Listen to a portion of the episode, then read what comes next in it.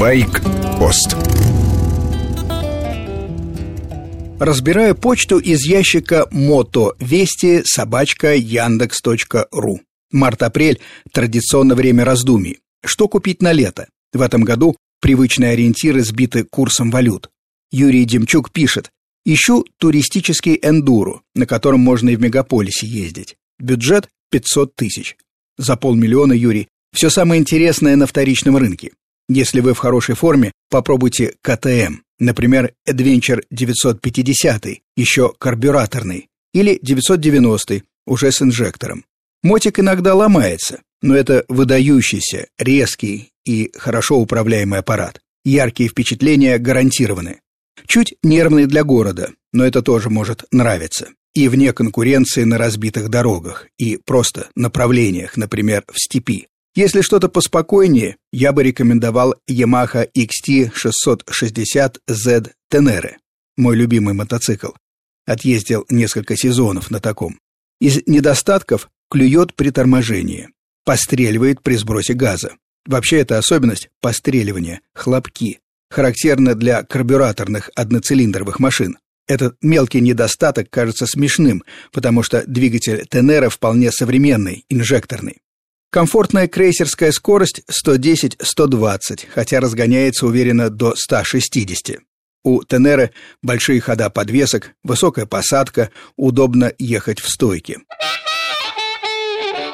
Мне почти 17 лет, пишет Валентин Ломакин. Могу ли я сдать права на категорию А и ездить на мотоцикле? Хотел купить китайца. Что посоветуете? С 16 лет, Валентин, можно получить права с категории А1. Она позволяет ездить на двухколесной технике с кубатурой до 125 см и мощностью до 15 лошадиных сил. Можно, конечно, подождать до 18 лет и сразу получить права с категории А без ограничений. Но я бы все-таки советовал получить А1 и откатать лето на легком мотоцикле. Зачем откладывать? К так называемой взрослой категории подойдете уже с практикой езды по улицам. Если бюджет небольшой, можно купить и китайца.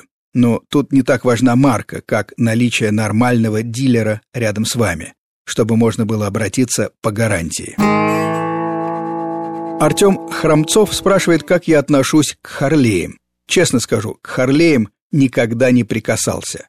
Меня смущают аппараты, на которых надо сидеть, вытянув ноги далеко вперед. Такая посадка затрудняет управление и лишает возможности опереться на подножки. На неровностях все вибрации и толчки передаются непосредственно на позвоночник.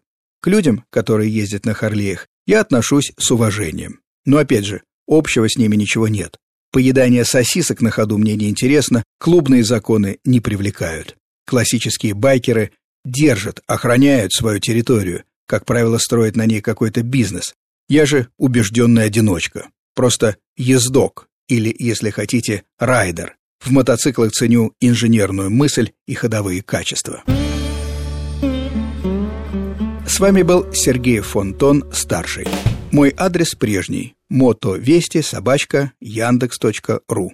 Рад вашим письмам, пишите и слушайте «Байкпост», короткую рубрику по будням, часовую программу «Воскресенье».